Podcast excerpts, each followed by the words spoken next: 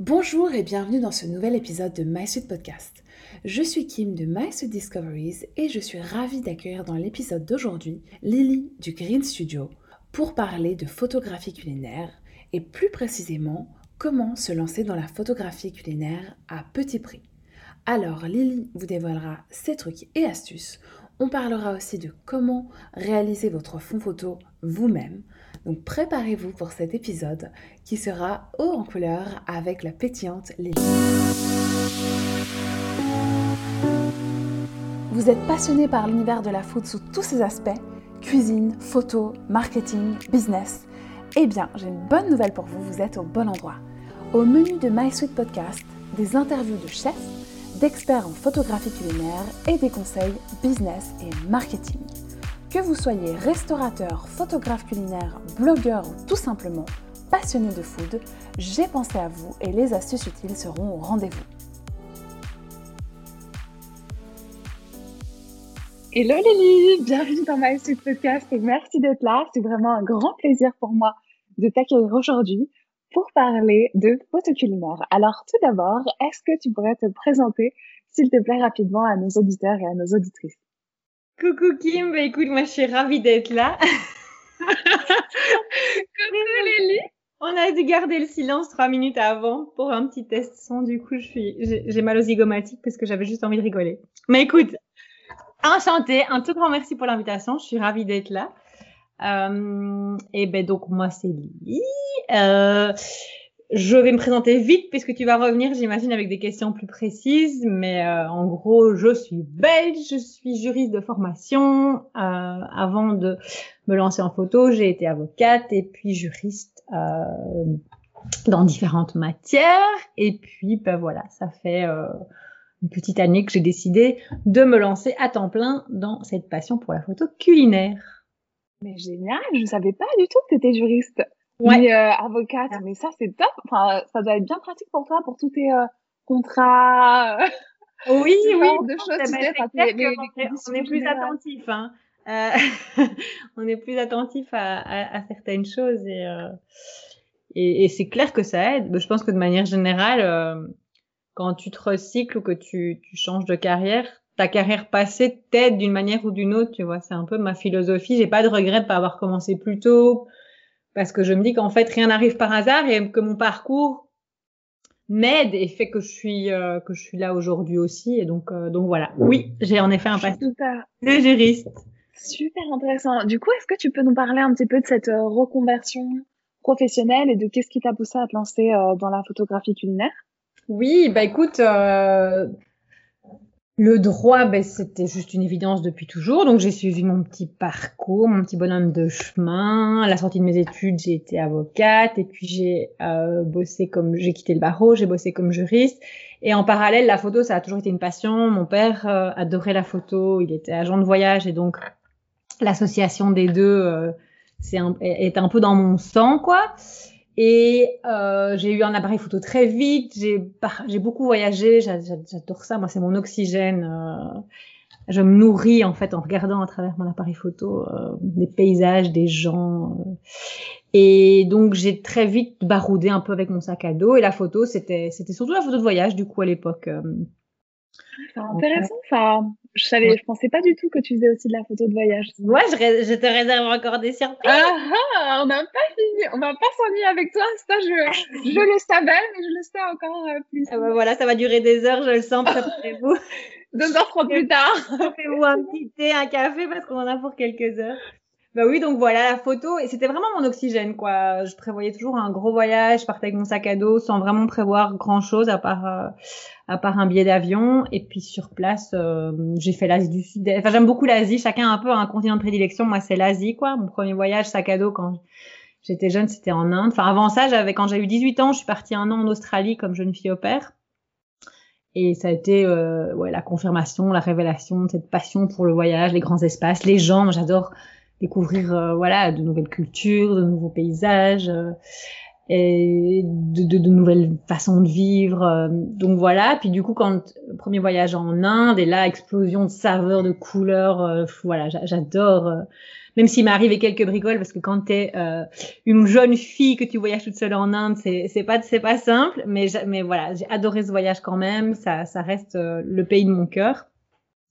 Et donc voilà, plutôt photo portrait parce que j'adore euh, quand je voyage, je me balade énormément, je rencontre plein de gens et donc je fais des photos paysages, portraits, voilà. Donc c'est toujours resté ça a toujours été ma passion, mon oxygène. quand j'étais au barreau aussi, je, je, je me réservais au moins trois semaines pour me faire un beau voyage. Mais bon, quand t'es avocate, t'as pas beaucoup de temps, donc j'avais un peu abandonné mon appareil photo euh, quand, euh, bah, pendant l'année, quoi, euh, hors vacances. Et puis quand j'ai arrêté le barreau, j'ai retrouvé un peu de temps pour moi. Donc je finissais à l'heure où les magasins sont encore ouverts, à l'heure où, où il y a encore de la vie dans les rues. Et donc là, j'ai sorti mon appareil, j'ai changé de boîtier à l'époque. Et mon boîtier était connecté. Ça a été la révélation de ma vie. Moi qui suis un peu nulle en technique, j'étais là, oh, waouh, j'ai le Wi-Fi. Et, euh, et, du coup, j'ai ressorti mon appareil à ce moment-là et je m'emballais, je faisais tout, je refaisais des photos euh, d'amis, de bébés. Les amis savent et que tu fais de la photo, donc on te demande des petits shootings à gauche, à droite et j'ai pas mal chipoté. Je faisais des bébés, des mariages, enfin voilà. Je... C'était juste, ça, ça me reprenait, cette, cette passion me, me, réinvestissait. Et puis, euh, en parallèle, ben, je cuisinais beaucoup parce que j'ai toujours aimé la cuisine. Euh, ma grand-mère cuisinait beaucoup, ma mère cuisinait beaucoup.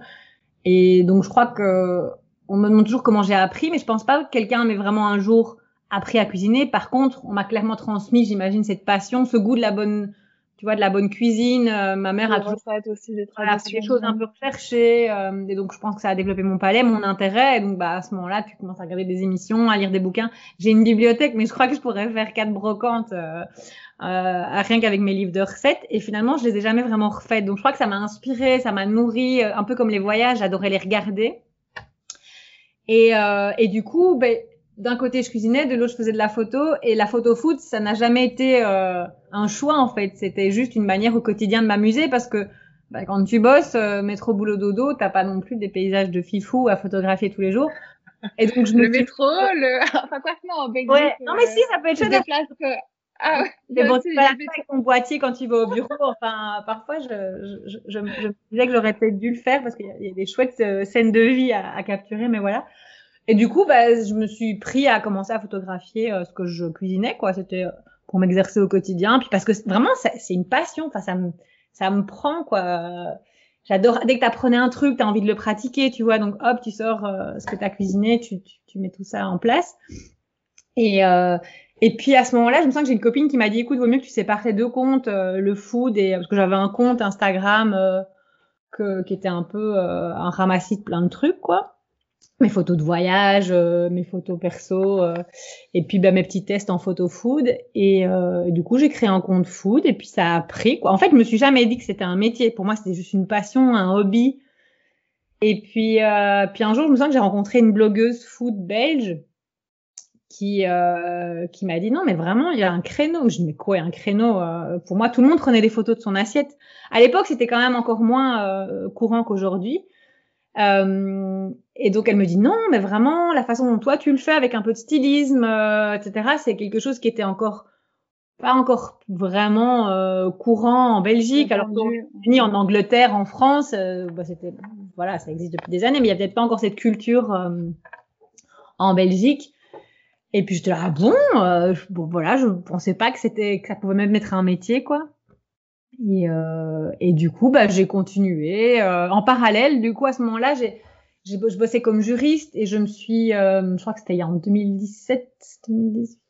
Euh, j'ai pris le statut indépendant complémentaire, donc euh, ça correspond au statut d'auto-entrepreneur en France, je pense. Quand tu es employé à temps plein, tu peux exercer sur le côté une activité complémentaire rémunérée, et donc facturée. Moi, je voulais être être réglo, et donc bon voilà, c'était anecdotique. Je pratiquais en parallèle je continue à faire des petits shootings à gauche à droite pour les amis, amis d'amis, euh, euh de bébés. Parce que j'adore les gens, donc j'arrivais pas à choisir entre la food et les gens.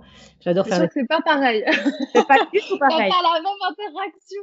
Euh... Du tout pareil, mais mais j'aimais bien. De pancake. Non, c'est clair.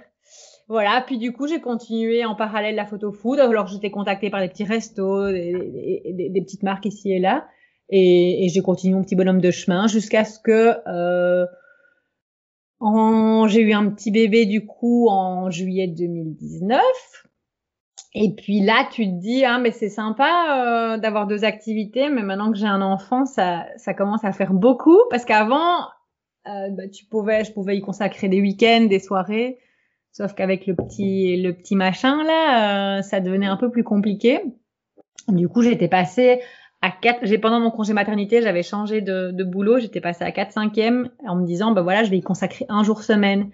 Mais en fait, c'est la porte ouverte à toutes les fenêtres. Une fois que tu commences à y consacrer un peu de temps, ça devient plus assez de temps parce que alors tu t'emballes, tu as des projets, tu te dis ah ben je vais faire mon site, enfin je vais je vais vraiment officialiser le truc quoi. Et puis voilà, et puis alors pendant le premier confinement, euh, ben, c'est devenu une évidence quoi. J'étais euh, j'étais sous l'eau avec euh, bah, le petit, je l'adore, mais bon, du jour au lendemain, on était mère au foyer euh, d'un petit loulou qui avait huit mois euh, et besoin d'attention, euh, juriste à domicile, enfin à domicile, juriste en home working. Ouais, ouais. Ouais. Et et mon oxygène, c'était de faire des photos, quoi. À ce moment-là, je me suis juste dit, en fait, c'est une évidence. Même sous l'eau, j'ai encore j'ai encore l'envie, la passion euh, de, de, voilà de faire des photos food. Et puis euh, puis du coup voilà, on a pas mal parlé avec mon homme et, euh, et je me suis dit que j'allais j'allais tenter ma chance quoi. J'allais voir en tout cas si ça pouvait être. Je pense aussi qu'on se dit que c'est pas possible de faire quelque chose qui nous plaît à ce point-là. J'adorais mon boulot, mais un boulot passion, on a du mal à croire que ça peut être vraiment euh, ça peut marcher quoi. Est-ce que est-ce qu'on a le droit de, de vois d'aimer à ce point-là son taf? C'est pas une tu vois, ce que tu veux dire. Oui oui oui. on se dit ah non, c'est pas possible de bien gagner sa vie et de faire un truc qu'on adore. Ouais, c'est ça. Mais ça, je pense c'est un problème d'éducation aussi parce que limite on nous a presque appris que notre travail ben c'est notre travail donc bon, qu'on l'aime mais que c'est pas notre passion. Enfin, tu vois, je trouve qu'on a vraiment cette impression là que quand tu fais un truc avec passion, ça peut pas être ton travail, tu peux pas en vivre convenablement. Oui, oui, c'est ça dis que ça, la passion, ça doit rester le hobby. Et euh, bon après, dans tous les métiers, même ceux qui te passionnent, il y a des aspects plus chiants. On est tout à fait d'accord. La compta, l'admin, voilà, il restera de toute façon une part. C'est ça mon angoisse. À un moment, je me suis dit, est-ce que c'est intelligent de faire de, de faire ça? Parce que finalement, alors tu auras le job dans sa totalité, les plus et les moins. Alors que si tu gardes la photo à côté, bah, tu, tu, tu, tu n'as que le, en tout cas, que le moment le plus gai, qui est pour moi la prise de vue.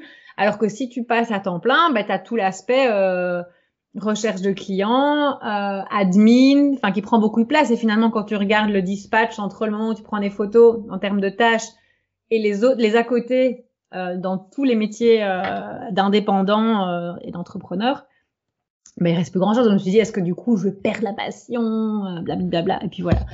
je comprends. Euh, en fait, euh, let's go, quoi. On verra bien et, euh, et on laisse une chance au truc, quoi. C'était juste une évidence, en fait. Ça me prenait tellement. À la base, je me suis dit, je vais essayer de passer moite-moite, tu vois, moitié juriste, moitié photographe. Mais en fait, il y a un moment où les deux se nourrissaient pas, quoi, tu vois. J'ai eu besoin de d'y consacrer tout mon temps. Et ça me prenait, quoi. C'était c'était enivrant comme comme passion. Et, euh, et puis je pense qu'il y a un moment il faut aller all-in, quoi. Sinon, euh, tu passes à côté de quelque chose ou euh, tu te donnes pas, en tout cas, moi, c'est ma façon, en tout cas, à moi, de, de, de, de l'envisager et de le vivre. Il y en a qui arrivent à combiner les deux et je trouve ça super. Mais moi, à ce moment-là, j'y arrivais pas, quoi. Je, je, je sentais qu'il fallait que, que je me donne à fond, quoi. Donc voilà, en plein, en plein alors que la, la conjoncture est au plus bas. Ouais, aussi. Mais pour, non, t'as raison. Enfin, moi, je suis d'accord à 2000%. Enfin, j'ai un peu un, un parcours euh, similaire au tien. Enfin, moi, je bossais dans le marketing euh, dans des multinationales. Ouais. Et j'ai aussi décidé de tout plaquer comme ça euh, pour vivre de ma passion. Pareil, bah, j'avais pas mal de personnes qui me disaient, mais là, en plus, avec la crise, mais est-ce que c'est vraiment le bon moment? Et tout. Mais au final, est-ce qu'il y a un bon moment? Enfin, je pense qu'il y a jamais de bon moment. Tu peux toujours te trouver une excuse ah et puis si et puis ça bah et puis voilà toi t'as eu un petit bébé euh, il y a quelque temps ah bah non bah peut-être que le bébé c'est pas le bon moment puis après euh, t'achètes un appartement et puis donc non non moi je suis tout à fait d'accord avec ta philosophie je pense que ça vaut la peine euh, d'aller au bout de ses rêves. Moment, après, je dis pas qu'il faut sauter dans le vide, il faut se préparer, il faut être sûr parce que ça décollera pas en deux jours, il faut pas rêver. Instagram, c'est pas la vie. Enfin, je veux dire, quand on voit des et peut-être qu'il y en a qui ont des parcours miraculeux et c'est super pour eux, mais il faut en tout cas se préparer à ce que ça se passe pas en deux jours, quoi. Donc je dis pas qu'il faut euh, tout plaquer de manière. euh, Moi j'ai un bébé, j'ai un crédit, enfin j'ai pas non plus pu sauter dans le vide, donc il faut se préparer. Moi ça faisait quelques années que je bossais à côté, donc j'ai mis de côté l'argent que j'avais accumulé avec la photo en me disant ben, c'est celui-là que je vais investir dans un premier temps quand je me lancerai, etc. Mais je pense qu'en effet il y a jamais de bon moment. Et euh, et je me suis aussi dit je serai pas sans rien, tu vois. Euh, si ça marche pas, ben, je suis juriste, j'ai un diplôme, j'y retournerai. C'est comme si j'avais pris une année, euh, une année sabbatique une pour me année, ouais. consacrer euh, à autre chose, quoi. Donc, euh, donc Donc pour l'instant, euh, contente de ton choix? Oui, non, mais ravi, ravi. C'est, incroyable. Le, même si euh, je vais pas euh, prétendre que je suis la reine du pétrole, euh, que je suis bookée sur 10 mois, c'est pas vrai. On va pas se mentir. Euh, soyons honnêtes, quand tu démarres, ben, il faut faire ta place. euh, mais, mais je suis ravie, je suis ravie parce que je me réveille avec la banane, parce que c'est ce que j'aime. euh, et, et, et c'est ce qui me nourrit, c'est ce qui m'envahit et, et je suis ravie d'avoir pris cette décision. Et comme tout entrepreneur, bah voilà, je lance mon, je lance mon petit business petit à petit et une pierre après l'autre, je construis mon château. Donc voilà. Et mais génial, j'espère que tu auras un beau et grand Ouais, château. un grand château avec plein Et- de et des chevaux. Et du coup, est-ce que tu peux nous expliquer un petit peu bah, comment se passe par exemple une semaine type chez toi? Voilà, comment comment tu t'organises un petit peu dans cette euh, nouvelle vie euh, d'entrepreneur? Bah, du coup, euh, une semaine n'est pas l'autre, à l'inverse de, de, mon, de mon passé euh, de juriste, puisque bah, ça dépend des contrats, ça dépend euh, de semaine en semaine. Je regarde ce qui est bloqué. Euh, J'essaye de me prévoir des jours euh, que je, je bloque des jours où je shooterai pas. Donc, si je bloque un client, je le bloque dans les jours où j'ai prévu de shooter, histoire d'avoir des jours que je me réserve à l'admin. Après, si ma semaine est full, bah, je vais pas dire non, tu vois. Mais donc, a priori, je commence par remplir les jours que je, que j'ai réservés au shooting, euh, pour me consacrer, du coup, des jours, euh, à la retouche et à l'admin. Mais donc, une semaine n'est pas l'autre, finalement. Euh, ça dépend vraiment des contrats, des obligations, des fermetures de crèche, parce que l'avantage quand t'es à ton compte, c'est que bah du coup euh, t'es un peu plus flexible. Après, on va pas croire que quand t'es à ton compte, tu fous rien, parce que c'est un peu la croyance. C'est oh bah toi t'es indépendant, tu peux bien, euh, tu peux bien organiser ton agenda comme tu veux. Bah oui, mais il y a quand même des obligations. Mais donc voilà, donc d'une semaine à l'autre, si j'ai le petit, euh, si je dois parfois le conduire, si euh... mais bon a priori j'ai j'ai mes journées puisque le petit loulou est à la crèche et donc euh, et donc, bah, les semaines euh, se, ne, se suivent et ne se ressemblent pas, quoi. C'est un peu au gré. Mais tu mais t'essayes quand même de te prévoir, comme tu disais, euh, un jour pour l'admin, des jours spéciaux shooting. Et par contre, la retouche, tu fais dans un, enfin, tu fais vraiment un jour de retouche. Tu fais pas tes retouches directement à la suite des shootings dans la même journée. Mais écoute, ça dépend. Euh, si j'ai un shooting qui, je le fais quand c'est quand c'est encore frais, quoi. Euh, mais par contre, j'aime bien aussi dormir dessus et y revenir. Donc, si j'ai un shooting qui qui n'a duré que la matinée, bah, je vais essayer après de de retoucher directement. Si ça a duré la journée, bah, ça sera pour le lendemain. J'essaye de pas euh, laisser passer trop de temps non plus, quoi, pour que ce soit encore frais. Mais par contre, j'aime bien, tu vois, fermer fermer mon ordi et y revenir avec un esprit clair et reposé. Oui, c'est vrai que je pense que c'est une bonne, euh, une bonne euh, manière de, de procéder parce que parfois, en plus, comme tu disais, si t'as déjà un shooting dans les pattes le matin, ensuite tu te mets aux retouches l'après-midi, bah parfois t'es plus forcément euh, hyper euh, fraîche euh, en fin d'après-midi. Et Ouais. au moins comme ça, quand tu reviens, tu vois peut-être le petit détail ou euh, la Ouais. chose que Ouais, aimé. euh, toujours un truc. ah ouais, tu réouvres ta photo, tu dis mais zut, je l'ai pas vu ce petit truc là dans le fond. euh, donc ouais, c'est incroyable. Voilà. T'avais des œillères pendant le shooting ou quoi? Mais t'as la tête dans le guidon, je crois que tu vois le sujet. Et parfois tu, tu loupes un truc en- au niveau de la, de la déco euh, autour de ton sujet. Et euh, donc voilà. Bah, génial. Et puis toi, du coup, tu as un univers photo quand même que je trouve assez euh, green, enfin assez euh, bah, voilà, euh, vert, euh, éco- éco-responsable. Euh, enfin, éco-responsable, je pense que tu, tu prônes ce genre de Ouais. valeurs. Donc, est-ce que tu peux nous en dire un peu plus pour, sur euh, ton univers et, euh, et sur ce type de photo? Ouais, bah écoute, euh, c'est. Je suis pas née végétarienne et euh, hyper consciente de mon environnement. Hein. C'est vraiment un petit à petit, quoi. Il y a, pff, il y a des années, je suis devenue végétarienne. Donc j'ai commencé par la viande. Au départ, euh, pour des raisons plus écologiques. Euh, et moi, je me suis, voilà, j'ai juste constaté euh, en lisant, en regardant des reportages et autres, les, les conséquences euh, de notre consommation excessive de viande sur l'environnement. Je me suis dit, bah voilà, si moi à mon échelle je peux m'en passer, ce qui n'était pas compliqué pour moi, j'étais pas une grande grande fan de viande, bah pourquoi pas, c'était un, petit effort que, que je faisais. Et puis bah du coup petit à petit ça devient c'est crescendo quoi, tu lis de plus en plus, puis c'est aussi ça, ça devient aussi pour la cause animale parce que conscientisé au quotidien. Euh, je crois qu'il y a de plus en plus d'assos, euh, de reportages sur le sujet, d'articles. Et donc voilà, c'était clairement pour des raisons environnementales et euh, et de et pour la cause animale. Et puis du coup, j'ai viré aussi le poisson et et ma cuisine aussi s'est orientée petit à petit vers le local, le bio, de saison, mais en toute proportion gardée. Je veux dire, je prétends pas être parfaite et, et on est tous pris dans le tourbillon de la vie et on, on, doit tous se faciliter la vie et je crois qu'il faut qu'on se déculpabilise à ce niveau-là. Moi, je pense que l'essentiel, en tout cas, c'est comme ça que nous on le voit, c'est d'avoir en tout cas l'intention de bien faire, être conscient de l'impact, euh, voilà, de, de, de, de, la façon dont tu consommes, euh, et puis après, bah, tu fais au mieux, quoi. Donc c'est un petit peu petit à petit, ça c'est devenu une évidence chez nous. Alors te raconte pas, l'avoir un enfant pour moi ça a été aussi parce qu'autant pour moi je me permets des écarts, enfin je suis pas aussi euh, aussi tendue quoi. On essaye au quotidien d'acheter local euh, de saison, mais on va pas se flageller si on a mangé une courgette, euh, tu vois, hors saison quoi. C'est pas la fin du monde, mais en tout cas voilà, c'est des valeurs et c'est prise de conscience, voilà, tu vois, de, de, de, faire au quotidien. mais alors oui, avoir le petit, c'était c'était pour moi c'était la concrétisation en termes de nutrition de, de mes valeurs et c'était juste devenu essentiel aussi pour lui quoi. Autant pour moi je m'autorise des écarts, autant pour lui j'avais l'impression tu vois que tout était déterminant et pour moi je pense que la nourriture c'est essentiel et ce que ce que tu ce que tu ingères ben, ça a des conséquences en termes de santé, en termes de bien-être, enfin à tous les niveaux quoi. Et donc je suis devenue encore plus oui.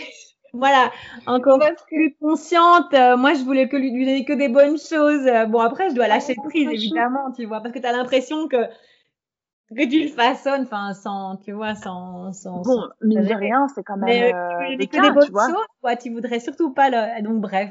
Donc, avec lui, euh, ben, on, forcément, on, on, a continué dans cette voie. Et euh, ben, du coup, bah voilà, ma cuisine, elle est végétarienne. Bon, mon homme l'est pas, hein, euh, qu'on se le dise. Je suis pas non plus à 100%. Euh, donc lui, enfin, il, il, mange encore euh, de la viande. Oui, voilà, il faut ouvert et, et, et, mais, mais, par contre, il est conscient, donc s'il achète de la viande, il va essayer qu'elle soit, tu vois, que ce soit un achat plus conscient et, euh, et durable.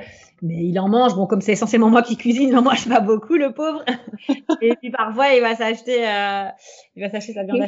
Il se fait un bon bolo et, euh, et il est content. Mais euh, donc à la maison, du coup, c'est souvent végétarien. Et, euh, et puis ben voilà, on essaye euh, d'avoir une cuisine plus plus responsable, plus durable, avec, euh, comme je le disais, bon, des exceptions et, parfois la, la, vie fait que bah, on doit lâcher prise quoi. Et, euh, et donc voilà. Et du coup bah forcément ce que je cuisine, parce qu'en fait mes photos à la base ça a jamais ça a jamais été ça a toujours été ce que je cuisine, je le photographie. Enfin, la démarche au départ, tu vois, c'était pas genre ah ça c'est beau, je vais le cuisiner puis je vais le photographier. C'était bah je cuisine ça donc je le prends en photo. Et, euh, et donc bah oui, bah, mes photos c'est essentiellement ce que je cuisine. Je suis pas du genre à cuisiner un truc que je vais pas manger après, que je vais jeter. Euh, qu'on dit tu manges tout, bah oui, c'est c'est et du coup ça reflète, ma cuisine et voilà les, nos valeurs en cuisine quoi. En tout cas ce qu'on ce qui nous tient à cœur. Donc voilà, c'est plutôt green, euh, durable, éco-responsable. Et j'ai aussi à cœur, du coup, au niveau professionnel, bah, d'aider des, des, des, marques euh, qui sont durables, éco-responsables. J'ai envie de pouvoir les aider à promouvoir ce message-là et euh, j'ai envie qu'un jour ce soit juste une évidence pour pour tout le monde, quoi. Donc euh, donc voilà, c'est mon petit univers green que autant que possible. Bah, écoute, euh, merci. En tout cas, je valide. Hein. J'aime beaucoup ton hiver. Enfin, moi aussi, je suis, je suis végétarienne. Et, euh, et je pense qu'en plus, euh, là, c'est, enfin, t'as vraiment des En plus, ça s'insère vraiment bien dans l'air du temps. Donc, je pense que ça va aussi euh, oui, c'est dans ta prospection de clients parce que ouais. exact. Et, même puis... moi, je suis pas du genre à pointer du doigt ou à, tu vois, ceux qui mangent de la viande. Je trouve ça, mais, mais je trouve ça chouette aussi que ceux qui mangent encore de la viande et du poisson, bah, soit de plus en plus conscient et essayer de consommer plus durable et, euh, et voilà c'est le cas de mon homme et, euh, donc je trouve ça chouette. On est dans une vague où on se conscientise on, on tient notre petite planète et, et on a envie de la préserver euh, du mieux qu'on peut quoi.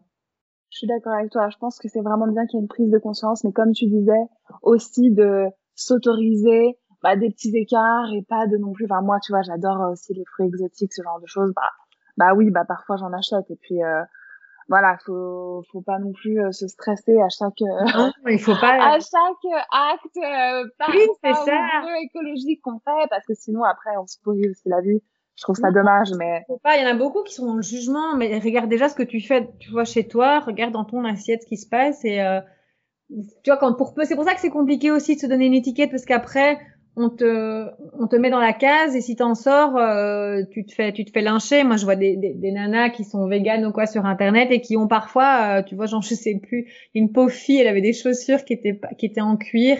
Elle avait pas, enfin bref, elle avait, le savait ou elle le savait pas. Elle s'est fait lyncher sur les réseaux sociaux et je dis mais on peut pas juste saluer, tu vois, les efforts qu'elle fait à côté. Donc t'as finalement parfois pas envie d'en parler parce que tu dis bon bah alors après je vais me faire lyncher si si un jour je fais un écart alors que je crois qu'il faudrait voir le pot à moitié à moitié plein à moitié plein. ouais.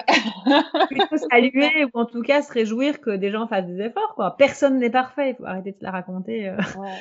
en se disant. Euh, donc voilà. euh, d'accord avec toi. ce qu'il peut et ce qu'il ce qu'il peut et ce qu'il ce qu'il a envie de faire quoi. Donc, ouais. Et puis, euh, et puis bah, toujours dans cette euh, visée durable, j'ai vu que es vraiment la reine des faux photos. Et euh, d'ailleurs, arrête, jalouse. On a courage. Non. Tu... Alors oui, il faut savoir que Lily a vraiment trop de chance. À chaque fois, elle a des voisins ou des gens dans la rue qui se qui, qui mettent des super belles planches en, en bois, dont ils n'ont plus besoin. Donc ça, je suis particulièrement jalouse sur ce point-là parce que ça m'est jamais arrivé. Tu viens faire des poubelles chez moi. voilà. C'est ça, je vais m'organiser un petit voyage en Belgique pour euh, aller récupérer des planches de bois. Non, mais mis à part ça, tu fais aussi tes propres photos à toi-même. Alors, je voulais savoir si tu pourrais euh, expliquer un petit peu euh, à nos auditeurs et nos auditrices ben, comment ils peuvent réaliser leur fond photo maison et quel est le matériel dont ils ont besoin. Oui, bah écoute, moi en fait j'ai commencé, euh, tu peux franchement commencer la photo food euh, avec pas un radis quoi, à part par un appareil photo et encore franchement, moi je connais des photographes qui ont commencé avec des boîtiers d'entrée de, gamme quoi, mais un, mais un bon objectif, enfin bref. Et c'est pareil en termes de fond, j'en voyais plein qui étaient chers et autres et quand tu commences, bah moi mon, mon créneau, mon credo c'était un peu, euh, je peux investir ce que je gagne quoi, tu vois, je vais pas commencer à me, à me ruiner. Et donc dès que je gagnais un peu d'argent, j'investissais etc. Mais au début j'ai vraiment commencé moi-même et euh, je me souviens, mon premier fond, j'ai juste testé, j'avais pris une feuille de papier, puis j'avais testé, euh, et je m'étais dit, waouh, trop chouette. Genre, je crois que ma première photo foot sur mon feed, enfin, juste après la phase sépia, euh, prise de prise de vue avec ton appareil photo moyenâgeux, euh, ton téléphone moyenâgeux. La première photo avec mon boîtier, je crois que le fond, c'est juste une feuille de carton, je crois, euh, où j'avais fait un petit test. Et j'ai très vite adoré ça, en fait. Je me suis dit, ah, ça me détend. En fait, j'adore faire des fonds, quoi. Et puis, ça te permet de, de, de de faire plein de choses quoi. Tu peux tester parce que du coup c'est c'est pas très très cher. Euh, j'achète pas le pot de 2 litres de, de, de, peinture à chaque fois. Et donc au départ ouais en effet j'ai fait mes fonds mes fonds moi-même. J'en fais moins aujourd'hui euh, parce qu'aujourd'hui je m'autorise à me faire plaisir et à acheter des des voilà. euh, tu vois, qui sont, mais qui sont de, de vraiment bonne qualité, mais qui coûtent. Tu les achètes où, par exemple Pardon, petite parenthèse? Non, parenthèse. Bah, du coup, moi, mes fonds vinyles, euh, parce que j'ai eu, j'ai acheté des fonds vinyles à l'époque, parce que ça, c'était, je les trouve pas très cher et que je les trouvais de très, très bonne qualité. Je les ai achetés chez euh, Captured by Lucy. Pour moi, c'était, euh... c'est marrant, c'est me qu'à l'époque, personne n'en avait et je lui avais même dit, tiens, il y a des Belges qui en achètent aussi, comme ça on pourrait grouper les frais de port, etc. Et non, et aujourd'hui, elle inonde le marché et je trouve ça génial parce que ces fonds sont de vraiment bonne qualité. Euh, et les fonds en dur, euh, ben, j'en ai acheté chez Backdrop Woodville, voilà. Mais, euh, ah, vraiment cette année, hein, euh, ça fait, euh, je te dis, depuis 20, 21, 5 ans, je, je, c'est pas une nécessité. Par contre, ils sont pour moi dingues, la qualité est, est folle et, et c'est ma petite récompense, quoi, pour le, pour pour ces années de, de, de, de travail, quoi. Franchement, c'était mon petit cadeau de moi à moi, quoi. Mais bon, ils sont chers, mais ça les vaut. Pour moi, c'est un, un travail de pro. Et puis, il y a les frais de douane. Euh, la petite surprise quand le postier arrive euh, à ta porte. Et les On est d'accord. Il faut prévoir une petite enveloppe, quoi. Mais en tout cas, tu peux faire de la photo sans avoir des fonds backdrop bout de ville, on est bien d'accord. Et donc, au départ, en effet, j'en ai peint pas mal. Et puis, j'ai trouvé, euh, tu fais les encombrants, quoi. Euh, moi, j'ai toujours adoré recycler. Je, je, on adore chez nous, c'est, on a beaucoup de choses qui sont chinées, on aime bien. Voilà, c'est aussi euh, le green et alors le, l'ancien, euh, les objets qui ont une âme. C'est, voilà, j'ai de la chance que j'ai rencontré un mec qui, euh, qui est sur la même longueur d'onde à ce niveau-là. Donc au niveau déco, c'est un peu, c'est un peu ça chez nous. Et du coup, bah, j'ai toujours fait les poubelles entre guillemets. Bon, ça fait un peu, ça fait un peu trash de dire ça, mais en tout cas les encombrants. J'ai, avant même de faire la photo, mais quand je trouvais des trucs, euh, mes potes se foutaient toujours de moi parce que j'ai déjà trouvé des lampes, enfin des objets. Bon, aujourd'hui, c'est quand même euh, c'est plus courant, mais je récupérais pas mal de trucs qu'on dit sur les poubelles entre guillemets. Euh, et les fonds, après j'en ai pas trouvé 50 000, hein, euh, mais j'ai trouvé genre ma planche en bois préférée, je l'ai trouvé. C'est marrant parce que je sais plus où c'était, mais c'est un jour sur les encombrants que je l'ai trouvé. Euh, et ouais, mais il faut garder l'œil ouvert quoi. Quand c'est les encombrants, tu vas te balader un peu. Bon, ce qui est pas pratique, c'est que parfois tu te retrouves à trouver des trucs qui sont intransportables parce que souvent moi je suis à pied ou en transport en commun. Donc je me retrouve Oui, avec je des- te vois bien rentrer. euh, La dernière eu des bouts de marbre, c'était un café près de chez moi. Et ils avaient, à mon avis, un plan de travail cassé en morceaux. Je me suis dit, waouh, ça, ça peut être sympa, euh, tu vois, pour poser quelque chose dessus. Du coup, j'ai appelé mon mec, je dis, putain, il me faut des bras en plus, il faut qu'on ramène des bouts de marbre. Enfin, bref. Et les vieux. Ouais, je suis, je suis un cas. hein. Et donc, euh, avec ce que j'avais trouvé, les fonds que j'avais peints, ben, j'avais mon petit euh, matos de départ et je me suis débrouillée pendant, ouais, pendant 3-4 ans, quoi.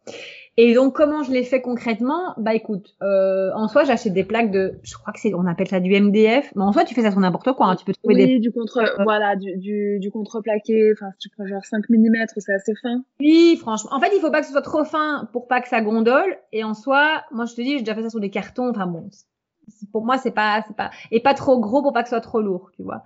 Mais un exemple de bon plan, euh, tu vas chez Ikea et on a le droit de citer des marques, hein, on n'est pas dans télé. Tu as le droit de citer des marques que nous ne sponsorisons pas. Enfin, le coin des bonnes affaires. Ouais, mais on est d'accord, Ikea, c'est la vie quand même.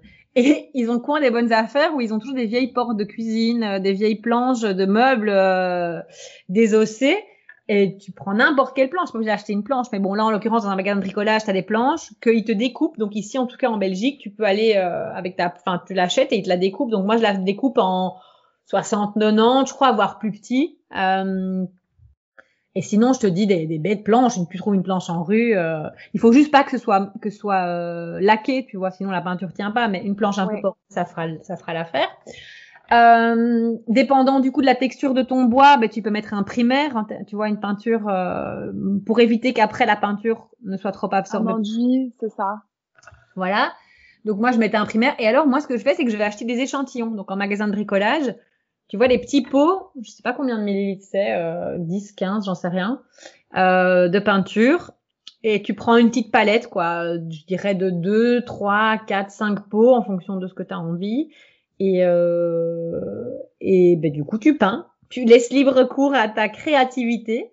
Euh, moi, je prends une éponge en général, mais parfois je m'emballe un peu de rouleau à pâtisserie, à pâtisserie, des rouleaux à On voit la passion jusqu'au bout. euh, on y va. Bah, franchement, c'est trop chouette parce que tu peux pas mal faire un fond photo.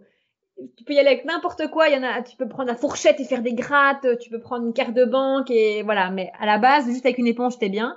Et puis sinon, tu peux aller euh, faire des grattes, prendre une brosse à dents, faire des petites, euh, tu vois, euh, je sais pas comment on t'explique là. Tu C'est pas mal le petit coup de la brosse à dents. dis ça en Moi, plus, jamais fait, fait. euh, Je l'ai jamais fait, mais ça, ça me vient là. Je me dis, bah oui, tu peux tu faire des dire tâches, euh, tu vois. Oui, moi j'avais fait des petites tâches parce que j'ai aussi fait quelques quelques fonds euh, maison et justement j'avais pris la pointe d'un pinceau pour ensuite euh, le, la presser voilà. et faire des petites euh, des petites gouttes de peinture mais c'est pas mal la brosse à dents aussi. Ben voilà. Utile c'est une- pour nos auditeurs. une belge euh, qui fait euh, plein de DIY, qui avait fait euh, elle sur une poterie, je crois. euh, Elle a des petites, petites taches noires pour un peu moucheter, mais du coup, bref, ça, ça pourrait d'office marcher avec un fond. Je l'ai jamais fait, mais ça me donne envie d'essayer. et, euh, et donc voilà, tu, tu prends une éponge, tu tapotes, tu joues, tu réajustes. Tu peux pas mal faire. Et si vraiment t'aimes pas le résultat, bim, tu repeins dessus. Moi, j'ai fait plein de fonds que je déteste aujourd'hui parce que c'est pas mes couleurs, mais je voulais trop essayer. Donc au début, je m'emballe. Tu vois, j'avais acheté des palettes de couleurs de, de, de plein de couleurs différentes. J'ai fait des fonds roses que j'aime plus, des fonds turquoises que j'aime plus. Bah, tu repeins dessus, quoi. Ouais, bah... vraiment, proche de pas grand chose et, et au moins tu as la liberté de faire ce que tu as envie, d'aller vers des couleurs qui te plaisent. donc voilà, c'était mon expérience avec les fonds photos maison. Bah écoute, un grand merci. Bah, je trouve ça super. Et ce que j'aime beaucoup, comme tu disais, c'est qu'en fait, parfois, on se dit, ah non, mais pour commencer la photo culinaire, il faut euh, un budget de malade. Et Mais en fait, euh, non. franchement, on peut vraiment s'en sortir à petit prix. Bah, soit en commençant avec le smartphone. Enfin, moi, j'avais vraiment commencé comme ça. C'était plus un, un hobby. Et pareil, je faisais des petites photos un peu euh, de, de ce que je mangeais, un peu entre guillemets à l'arrache, sans vraiment de réflexion sur la composition ni rien. Et bah voilà, comme tu disais, un peu n'importe quel fond peut faire l'affaire pour débuter et bien sûr euh, Mais oui, on a la possibilité en termes de euh, maths, il faut pas se ruiner tu vas dans les armoires de ta grand-mère tu chopes des chouettes petites assiettes euh, du moment que c'est mat tu trouves ça partout tu... en comme fond une autre idée c'est des draps tu vois juste un, une nappe ou un truc un peu chiffonné une vieille planche franchement tu peux franchement débuter avec un budget pas conséquent du tout quoi. Il faut pas investir. Je pense que l'essentiel d'abord c'est de pratiquer c'est pas d'abord d'avoir tous les accessoires, le dernier boîtier à la mode. Euh, c'est de pratiquer avec ce que tu as sous la main, quoi. Et puis justement, c'est intéressant parce que tu te challenges, tu te dis, ok, j'ai, voilà, ça c'est ce que j'ai, quoi. Qu'est-ce que je peux faire avec ça, quoi? Moi, j'ai commencé sur le sol de ma cuisine euh, avec les carreaux, je jouais avec les, tu vois, avec les, la symétrie. Euh. Vraiment, tu commences avec rien du tout, quoi. Et puis petit à petit, tu fais ton, tu fais ton petit bonhomme de chemin. Voilà. Exact.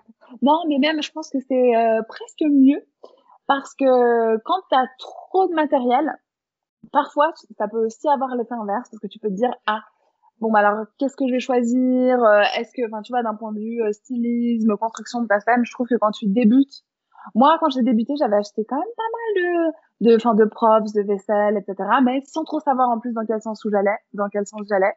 Et parfois, après, tu bloque encore parce que tu te dis ah mais qu'est-ce qui serait mieux? Est-ce que cette assiette là serait mieux? Ou ça aussi. Donc euh, parfois finalement commencer euh, de un sans trop se ruiner et euh, avec euh, des, des, bases je pense que c'est oui et ça permet d'affirmer ton enfin d'affirmer d'affiner ton style parce que moi au début pareil tu vois j'avais acheté des petites assiettes en émail avec un bord rouge et aujourd'hui je les utilise jamais parce que tu, tu dis ah ça, ça ça marche bien etc en fait ça te permet de prendre le temps de voir ce qui te plaît et de vraiment ciblé quand tu vas acheter alors ta vaisselle, d'acheter des trucs que tu sais que tu vas utiliser. Au début, tu t'emballes, tu achètes des trucs de couleurs, puis en fait, tu réalises que bah, les couleurs neutres, ça marche mieux, tu as plus de possibilités, enfin bref. Et donc moi, il y a des trucs que j'ai achetés au début, bon, sans me parce que tu peux franchement trouver, euh, tu chines des trucs ou tu vas trouver dans des, dans des, dans des grands magasins, euh, tu peux te faire une petite vaisselle de départ, mais que j'utilise plus vraiment. Donc en fait, d'attendre, ça te permet aussi de, voilà, le jour où tu achètes, bah, d'acheter des choses qui te correspondent et avec lesquelles tu peux travailler. Le but, c'est pas non plus, moi, j'aime pas l'idée d'acheter un truc pour un shoot, quoi, parce que c'est à la mode. Dis-toi, est-ce que je vais le réutiliser, quoi, est-ce que ça va me servir sur le long terme? Mais tu peux franchement commencer avec pas grand-chose, quoi. Ah, merci pour euh, ces bons conseils et ces astuces. Et sinon, euh, j'ai vu que tu shootes aussi pas mal en lumière euh, artificielle. Alors, est-ce que tu pourrais nous donner euh, tes conseils euh, pour euh, avoir des belles photos avec une lumière artificielle? Bah écoute, euh, en fait c'est nouveau, hein, donc je vais pas prétendre être la reine de la lumière artificielle. J'ai toujours shooté en lumière naturelle euh, jusqu'à il y a quelques mois. Et j'adore ça. Et je pense aussi que c'est important de commencer par maîtriser la lumière naturelle avant de passer à autre chose. Et je savais qu'il y avait des photographes que j'adore qui ne travaillent que en lumière naturelle. Et je me suis dit, ouais, moi aussi, je fais que la lumière naturelle. et puis. Est-ce que tu as un exemple de photographe là à qui tu penses? Oui, Beata Lubas. Euh, je crois qu'Eva Cosmas, Flores, elle fait aussi que de la lumière naturelle et je trouve ça génial. Et c'est, mais ce qui est top quand tu fais ça, c'est que ça vraiment, ça te pousse dans tes retranchements, quoi. Et que les gens qui font ça à temps plein, bah dis-toi qu'ils arrivent à shooter, ils peuvent pas juste se réserver une heure par jour euh, pour faire leurs photos, puisque il faut, il faut, enfin, il faut qu'ils puissent shooter toute la journée ou presque. Et donc, ça, ça leur permet de se challenger, quoi. Donc, c'est des, des, personnes qui maîtrisent la lumière naturelle parce qu'il y a des moments où c'est plus compliqué, où il, où il, fait vraiment plus sombre, mais ils doivent sortir quelque chose qui ressemble à une photo qui est prise euh, en plein jour avec une bonne lumière, quoi. Et donc, je trouve ça génial. Et donc, pendant des années, je me suis exercée avec la lumière naturelle. Et puis, je sais pas, j'ai eu envie de tester, quoi. Je me suis dit, OK, qui peut le plus, peut le moins. Et avant de dire que je joue qu'en lumière naturelle, je veux en tout cas pouvoir euh, peut-être pas maîtriser, mais apprendre à connaître la lumière artificielle pour avoir ce backup, quoi. En fait, quand je shootais le livre de recettes, je me suis dit, OK, pour le livre, j'aimerais qu'il y ait quand même une régularité euh, au niveau de ma lumière. Et, euh, et comme tu, je shootais toute la journée et que la lumière changeait, c'est pas mal de boulot en post-prod pour avoir cette régularité. Et donc ça m'a titillé quoi. Je me suis dit allez j'ai envie de j'ai envie de chipoter, j'ai envie d'essayer euh, et voilà. Et donc ça m'a pris. J'ai pas investi beaucoup. Je me suis d'abord dit je vais voir si ça me plaît parce que j'étais aussi convaincue que la lumière artificielle ça donnait pas comme la lumière naturelle. J'aimais tellement la lumière naturelle que je me suis dit ah ça va pas être bon. Ouais, on, on, on fait pas trop C'est pas vrai, t'as des pointures qui, qui, qui, qui sous dans la lumière artificielle, on dirait la lumière naturelle et c'est beau. Et puis parfois, on voit que c'est l'artificiel, mais c'est un style. Donc en fait, il faut vraiment essayer de trouver ce que toi tu aimes en photo. Et, et en fait, si tu peux l'obtenir avec la lumière naturelle, c'est super. Et si tu réussis à avoir cet effet-là avec la lumière artificielle, c'est génial aussi. Et donc en fait, moi voilà, je me suis dit aujourd'hui, ça c'est la lumière que j'aime sur mon set. Je peux l'obtenir en lumière naturelle. Est-ce que je peux y arriver avec la lumière artificielle aussi? Et en fait, j'ai testé et j'ai adoré quoi. Et ça me permet moi, qui suis quelqu'un d'assez perfectionniste euh, et de assez stressé, je veux toujours bien faire et j'avais besoin de sentir que je maîtrisais mon environnement, tu vois. Et que même euh, si la lumière change, si même on se retrouve le soir, genre ma, ma, la photo que j'ai faite et que je préfère, je l'ai faite à, à 23 heures, je crois, dans mon garage euh, avec ma lumière artificielle, quoi. Et euh, j'avais besoin de maîtriser, quoi C'est laquelle, du coup, ta photo préférée euh, bah, C'est parce que c'est une photo, voilà, qui, qui me tient à cœur, qui reflète un petit peu euh, ma cuisine, euh, mes intentions en photo. C'est une photo avec plein de légumes verts. Et, euh, et du coup, bah, ça m'a pris le soir euh, à 22 heures et bah, du coup, j'avais pas le choix que de faire d'utiliser la lumière artificielle. Et, euh, et j'aime bien quoi. Puis après, c'est gay quand tu touches à autre chose. T'as de nouveau ce, cet engouement de découvrir, de vouloir tester, etc. Et donc, je me suis pas ruinée. En fait, j'ai simplement commencé moi avec mon flash Cobra. J'avais un flash qui datait de, de des années où j'ai un peu touché au mariage et euh, j'ai acheté une softbox. En fait, non, à la base, c'est pas vrai. J'avais, il y a des années, j'ai acheté des deux box de lumière euh, artificielle mais constante, tu vois. Donc pas des oui, flashs. Mais j'ai vraiment accroché. J'avais fait une photo avec euh, et je les ai jamais vraiment utilisées. Et donc là, par contre, j'ai essayé. Euh, je me suis mise à la lumière artificielle mais avec le flash. Et, et c'était chouette, quoi. Ça m'a ouvert des possibles, en tout cas. Tu vois, c'est clair que quand la lumière naturelle est là et qu'elle est bien, ben moi je préfère. Ça, c'est moins de technique, euh, c'est, moins de, de, de, bordel et euh, et tu peux tu peux juste te concentrer sur ta photo. Mais en tout cas, ça me laisse la possibilité d'aller plus loin quand la lumière est, est pas au top. Et ça me permet moi de me rassurer et de me dire ok, quelle que soit l'heure, euh, les conditions, je peux shooter quoi. Et donc, euh, donc voilà. Donc c'est, c'est récent, hein, ça fait quelques mois que, que je m'y suis mise, mais, euh, mais j'aime bien. Et, euh, et du coup, bah, mon objectif, c'est d'arriver un petit peu à avoir le même rendu avec la lumière naturelle et la lumière artificielle pour, euh, voilà, pour pouvoir obtenir ce que j'aime. Et, et j'aime l'idée de maîtriser, enfin de maîtriser, on ne maîtrise jamais rien du tout, mais tu vois, ça me rassure de savoir que hum, que je que je maîtrise mon environnement et que je peux en tout cas euh, assumer ma prestation quelles que soient les conditions euh, atmosphériques euh, environnantes. Voilà. C'est ce que j'allais dire et ça donne aussi euh, de la flexibilité vis-à-vis d'un client. C'est tout d'un coup il faut euh, sortir une série de photos rapidement et puis tu dois shooter le soir ou que bah voilà c'est l'hiver et qu'il y a plus de soleil enfin il y a une mauvaise lumière à partir de 17 heures c'est vrai que ouais je comprends c'est c'est rassurant et Ouais. Et moi aussi, j'aime bien savoir que je maîtrise la situation d'une certaine manière. Donc, c'est toujours euh, agréable de savoir que tu, voilà, tu peux gérer ton, ton environnement. Oui, c'est ça. Et... du client, tu sais que tu pourras assumer, quoi. Même si c'est euh, on location et que tu dois te déplacer dans un resto, tous les restos sont pas euh, baignés de lumière naturelle. Euh, donc, ça te permet de te dire, ok, je l'ai en backup et euh, et je voilà. Après, il y a des gens et j'adore. Il y en a qui sont des kamikazes et qui savent que ça, ça ira. Et mais moi, je suis quelqu'un ouais, qui, qui a besoin de savoir à l'avance que ça va aller euh, et que je vais maîtriser. Et donc voilà, d'avoir mon petit flash euh, en backup, ça me, ça me rassure. Et tu fais beaucoup de shooting pour les restaurants d'ailleurs? Petite parenthèse. Ah, du coup, plus du tout depuis, euh, enfin plus vraiment beaucoup euh, depuis le confinement. Mais avant, j'en avais fait quelques-uns. Ouais, j'aime bien. Est-ce que tu as un petit conseil rapide peut-être euh, pour euh, comment, euh, enfin pour shooter en restaurant? Bah non, pas spécialement. je dirais à l'époque où je faisais shooter pas au flash, je dirais bah allez-y en pleine journée quoi, parce que je me souviens d'un shoot que j'ai fait la nuit, enfin la nuit, euh, c'était en hiver et du coup c'était pour euh, un event en soirée. C'était plus compliqué. Après, ça dépend du rendu que t'aimes, hein, mais moi j'ai jamais aimé shooter, euh, tu vois, en montant beaucoup mes ISO avec des lumières jaunes et, et très tamisées. Il y a des photographes qui font ça super bien c'est super. Mais moi, j'aimais la lumière naturelle à ce moment-là et j'étais moins confortable en pleine soirée sans flash. Donc, donc voilà, choisissez le créneau et puis bah bien débriefer avant avec le resto sur euh, essayer d'avoir déjà des visuels du resto euh, pour pouvoir anticiper là où vous allez vous placer euh, avoir une idée claire de ce que vous allez shooter des intentions du client et autres quoi. Voilà.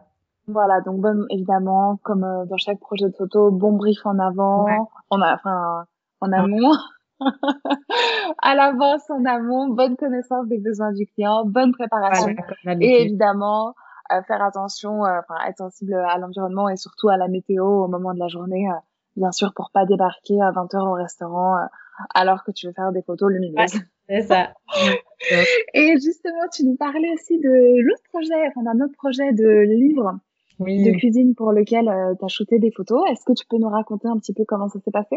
Oui, bah écoute, c'est ça. En gros, j'ai rencontré Ella du blog Megalo Food sur Instagram. Euh, il y a des années, on papotait pas mal. Puis elle a eu une petite louloute euh, un peu avant moi. Euh, on avait un petit peu euh, la même vision de la cuisine, etc. Et on a pas mal discuté, on a appris à se connaître et euh, elle aimait bien mon travail. Et puis elle avait déjà sorti un bouquin et elle avait le projet d'en sortir un autre. Et puis euh, à l'époque, elle m'avait dit bah tiens, si je sors le deuxième, euh, le premier, elle l'avait shooté elle-même. Et puis bah du coup, comme elle avait eu une, euh, petite fille entre temps, elle avait moins de temps. Elle m'avait dit bah si je sors le deuxième, c'est vrai que j'aimerais bien confier la prise, les prises de vue euh, à, à, une photographe pro. Est-ce que ça te plairait? Moi, j'avais dit oui à fond, avec grand plaisir. Et puis ben voilà, une chose en entraînant une autre, on s'est retrouvé ici à, à shooter ça on a, on est dessus depuis janvier. Du coup, elle crée les recettes et c'est particulier parce que moi, comme on est confinement oblige, on a dû euh, chacune euh, ben, rester dans nos pays respectifs puisqu'il y a un moment où je pouvais carrément plus passer la frontière. Parce qu'on aurait pu à l'époque, tu vois, se faire euh, des, des, journées de shooting. elle, est, elle est près de Paris, où elle cuisinait et moi je shootais sur place. Mais voilà. Justement, c'était ça ma question. Confinement oblige. En fait, on a fait ça à distance. Euh, elle crée les recettes, elle me les envoie, on, on débriefe en amont euh, sur les détails euh, de la recette, sur les visuels. Et puis, euh, et puis moi je shootais ici du coup dans mon studio avec elle en, en, en visio. Enfin, en tout cas, je lui ai envoyé les visuels pour qu'elle puisse valider. Et on a fait ça. Du coup, on a dispatché euh, sur quelques mois. Euh, et on est dessus depuis janvier. Et là, c'est fini. Les visuels sont terminés. On a envoyé ça à la maison. Yeah. Trop bien, bravo. J'ai tellement hâte ouais, de l'avoir entre les mains. C'est vraiment comme un accouchement. C'est comme un accouchement. On accouche de ce bébé à deux. Alors, j'ai jamais accouché, mais j'imagine enfin jamais, pas encore. Mais oui, j'imagine tout à fait euh, ce que tu veux dire et surtout là en plus avec euh, les contraintes euh, auxquelles vous avez été confrontés, j'imagine que vous allez être encore plus contente d'avoir vraiment le résultat. non, mais c'est chouette et ça permet de se dire que c'est possible aussi. tu vois, de réaliser des recettes qui ont été conçues par quelqu'un d'autre à distance pour peu qu'on soit clair, tu vois, en amont. Parce que c'est, vrai que ça, c'est quelque chose que que j'ai que j'ai réalisé aussi euh, en chemin, c'est que quand quelqu'un conçoit une recette, toi t'es pas dans sa tête, donc il faut être vraiment clair au départ sur comment la personne l'a l'a, l'a visualisé, l'a envisagé, même en termes de cuisson, tu vois. Euh, est-ce qu'elle l'a vu plus grillé, moins grillé euh, Mais donc c'était une c'était une super expérience et euh, et puis ça m'a permis aussi de voilà d'affiner un petit peu ma pratique et pour les shootings à distance et et ouais, belle réalisation, trop trop hâte. Là, on a, j'ai vu le visuel de la couverture, elle m'a envoyé ça hier. Oh, J'étais émue. Ah, je comprends. Franchement, j'ai hâte de voir ça. Euh, bah bon, évidemment, j'imagine que tu vas tout partager sur, sur euh, ton compte Insta et tout, donc euh, je me réjouis vraiment euh, de voir ça. Ça va être génial. Et du coup, il, il, sort quand ce livre? Euh, je, je, crois que c'est. Euh, faudrait que je vérifie. Je vais pas donner de date maintenant parce que je suis pas certaine, donc je voudrais pas faire d'impair. Oui. non, mais en tout cas, c'est chouette. On va bien suivre ça sur euh, ton compte Insta et puis je me réjouis de, de voir. Je suis sûre que ça va être. Ah, euh, c'est chouette. Et les recettes sont dingues parce que du coup, à chaque fois, on les mangeait, forcément, puisqu'on ne jette rien ici. Et euh, c'est express et puis c'est IGBA. Donc, euh, donc franchement, c'est de, des chouettes inspirations. Je crois qu'on a toujours besoin de recettes rapides dans la vie, ça, ça dépanne bien. Et du exact. coup, hâte de l'avoir aussi parce que je vais les refaire moi. je voudrais les avoir centralisés au même endroit. Et, non, je crois que je réalise pas bien que dans ma bibliothèque, il va y avoir un livre et ce sera le, celui que j'ai shooté, quoi. Je réalise pas bien, mais j'ai hâte. Voilà. C'est magnifique. Bah, franchement, beau projet. Et puis, j'ai vu que tu as réalisé un autre projet euh, super sympa. C'était euh, l'organisation d'un workshop sur la photo culinaire avec euh, Marcel de NZ Cuisine. Ça avait l'air vraiment top. Alors, est-ce que tu pourrais nous raconter un petit peu euh, l'organisation d'un tel événement et puis bah, comment ça s'est passé euh, le jour J? Bah écoute, c'est un truc que j'avais en tête. depuis un moment, je, je trouvais chouette d'inviter des photographes que j'adore et que j'admire pour venir, voilà, pour co-hoster un workshop. Et et puis du coup, j'ai d'abord pensé à Maciel, que j'adore et dont j'adore le travail. Je c'est quelqu'un qui est créatif euh, à souhait et euh, puis elle est d'une gentillesse, euh, d'une douceur incroyable. Je crois que si elle n'était pas photographe, elle pourrait se lancer dans dans le développement personnel parce que rien que sa voix. je suis d'accord, elle est très apaisante. Comme jamais. Donc voilà, Maciel, il y a peut-être un concept à développer. Ouais, c'est ça si tu nous entends. Et puis, bah, euh, du coup, ça s'est fait petit à petit. J'ai, j'ai contacté, en fait, en Belgique, il y avait un, un studio, parce que je voulais un cadre qui soit pro euh, et dans lequel il y ait de l'espace. Euh, donc, il y avait un studio dans lequel il y a une cuisine euh, en Belgique qui était hyper sympa, baignée de lumière. Donc, je les ai contactés. Euh, ça s'est fait tout naturellement. Enfin, j'ai d'abord proposé à Maciel, qui était qui était emballé, donc j'étais ravie. Euh, j'ai trouvé le studio, puis j'ai une amie euh, euh, nutrithérapeute et qui faisait du catering aussi, à qui j'ai demandé de faire le buffet. Et puis, et puis on a lancé l'event et puis ça a pris et les gens, les gens se sont inscrits et le Covid est arrivé donc on a dû l'annuler. Je crois qu'à la base c'était en mars de mémoire.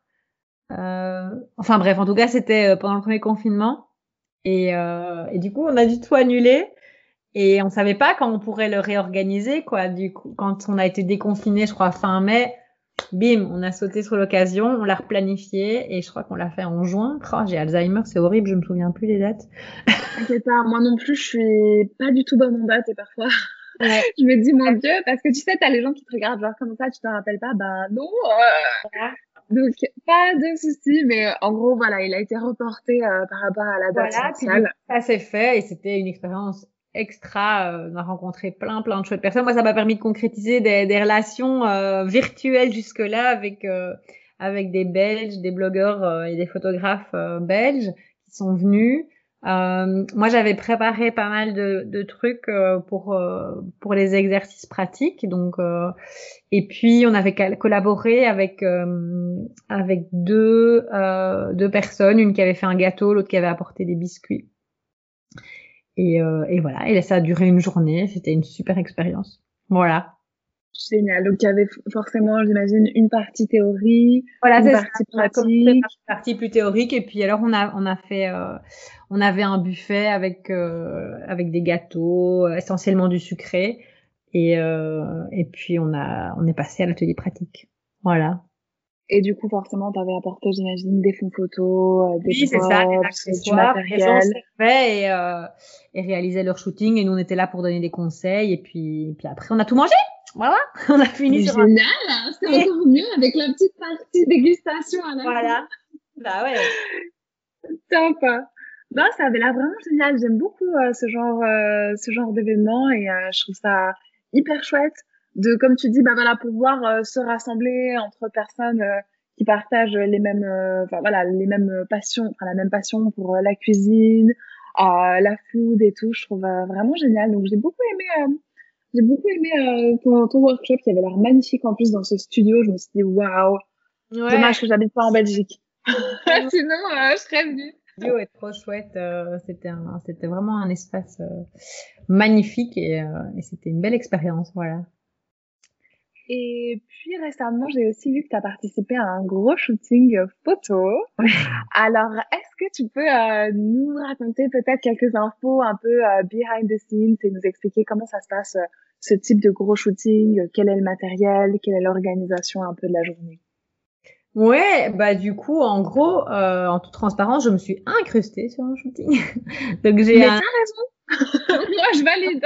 Il faut, enfin, moi, c'est comme ça que j'aime. En plus, après un an de confinement, quand tu lances ton activité en plein confinement, tu rencontres personne. C'est un métier hyper solitaire moi j'ai envie de rencontrer des gens, j'ai envie de discuter photo food avec plein de gens. Alors c'est pas toujours facile hein, parce que je crois qu'il y a pas mal de gens qui n'ont pas spécialement envie de partager quoi que ce soit avec toi.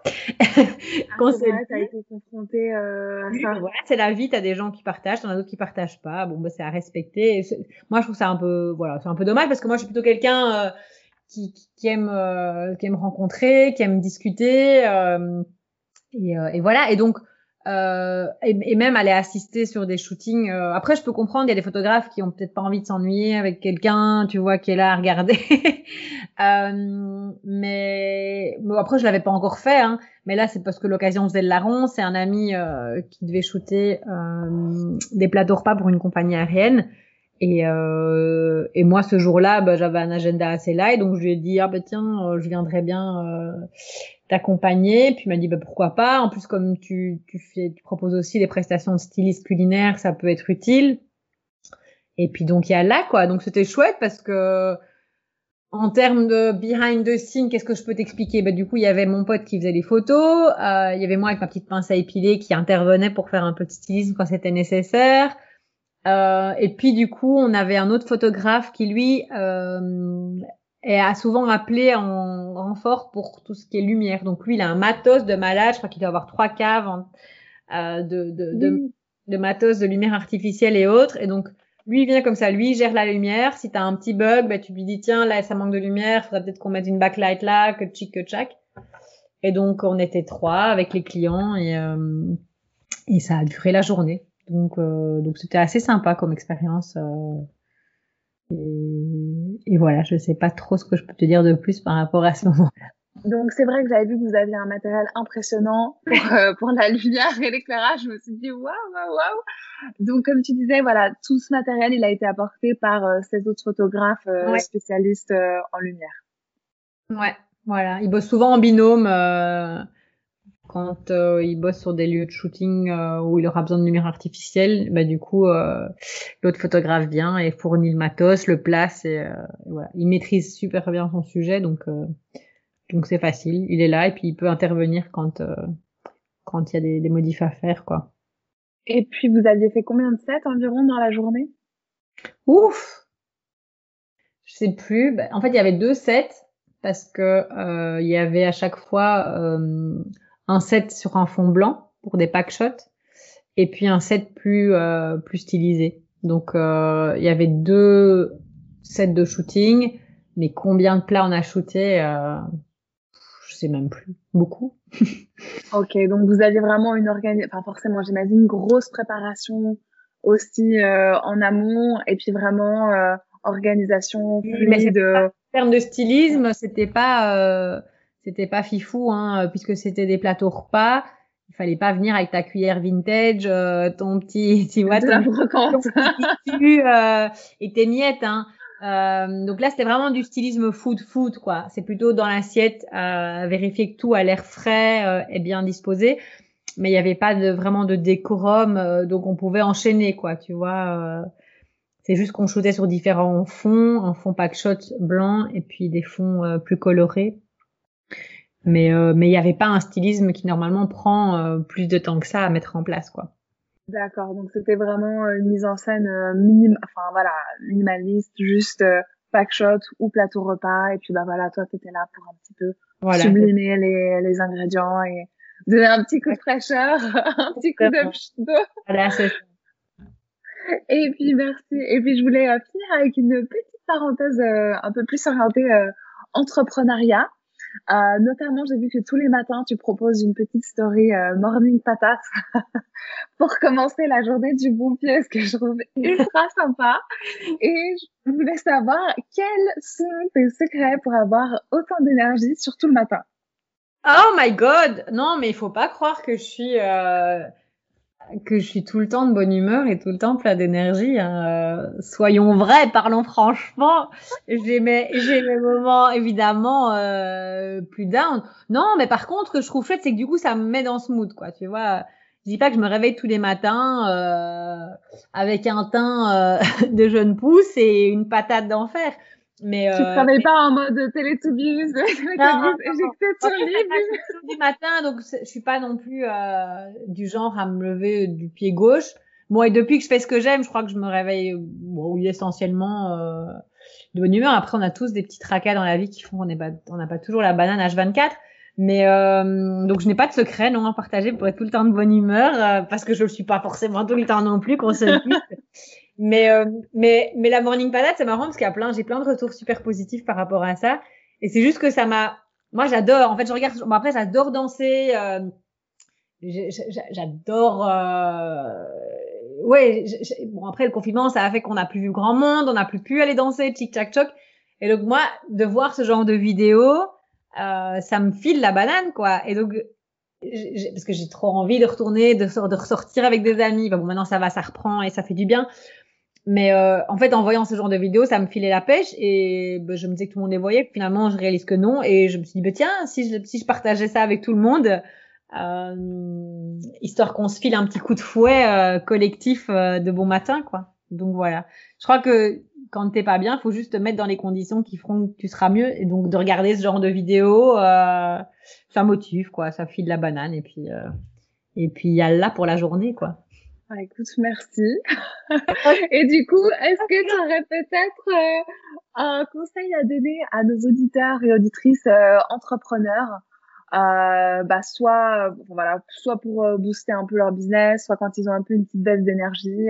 voilà, est-ce que tu as un conseil général à partager avec eux? Oh là là, c'est dur. c'est la question, c'est la dernière question. Ouais, je suis, je suis là, je suis pas prête. Je suis pas prête. Attends. Un conseil, oh, je sais pas. Euh, je dirais euh, relativiser, euh, garder en tête son objectif, se dire que c'est pas tous les jours facile, mais que c'est le cas pour tout le monde. Je crois que parfois les réseaux sociaux, moi j'ai cette relation d'amour-haine. Enfin, j'adore les réseaux sociaux parce que j'ai fait des rencontres extraordinaires, que j'ai appris plein de choses. Que, mais parfois c'est un peu anxiogène quoi et qu'on se le dise et c'est normal et parce que bah les gens montrent en général ce qui va bien et c'est normal et le, qui va pas, c'est de l'ordre du privé. Enfin, le but c'est pas non plus d'aller se répandre, tu vois. Donc, donc parfois on en conclut que bah, la vie des autres elle est extraordinaire et que la sienne elle est toute pourrie. enfin, dans les grands moments de doute. Hein. Non, non, je vois ce que tu veux dire. Donc relativiser, se dire que voilà, les réseaux sociaux c'est pas la vraie vie, euh, en tout cas pas à 100%. C'est une partie de la vraie vie des gens, quoi.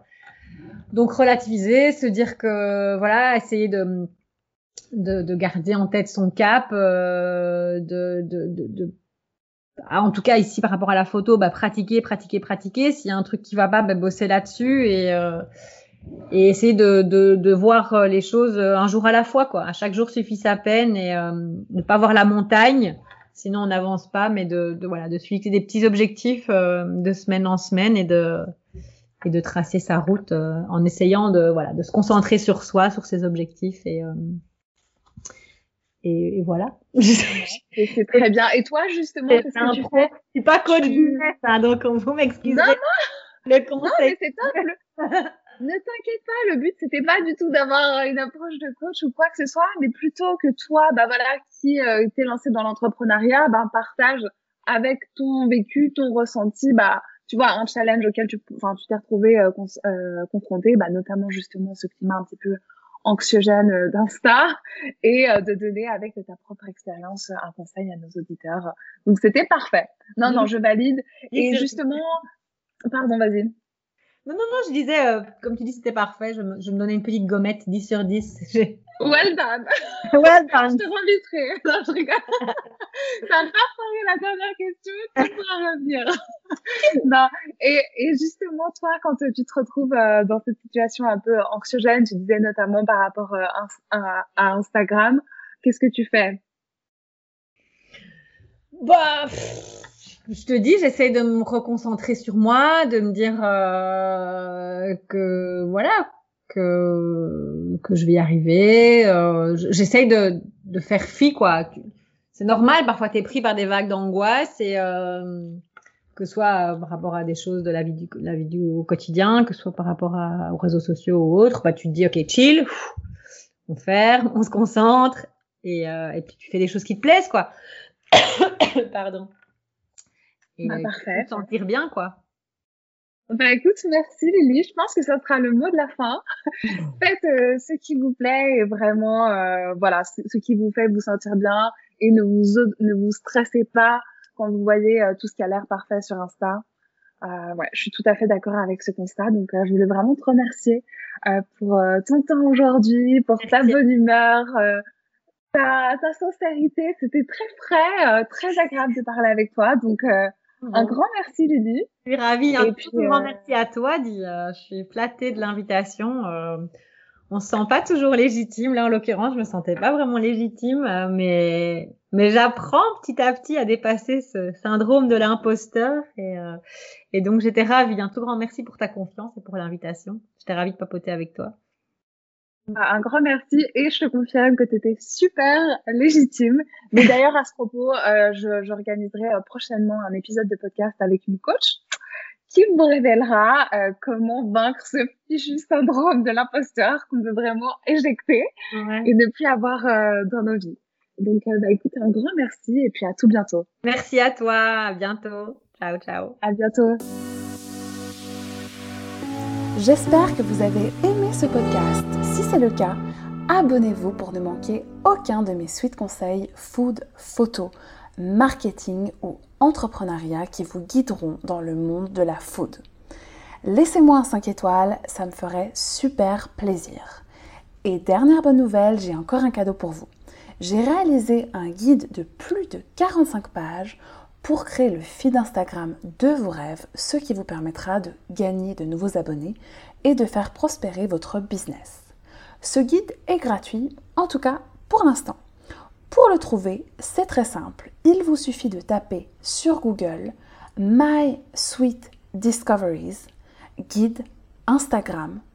My Sweet Discoveries, en trois mots, guide Instagram. Ensuite, vous tomberez sur ma page Instagram où vous aurez différents guides gratuits, dont celui-ci. Le lien sera également en note de ce podcast. À très bientôt et sweet journée.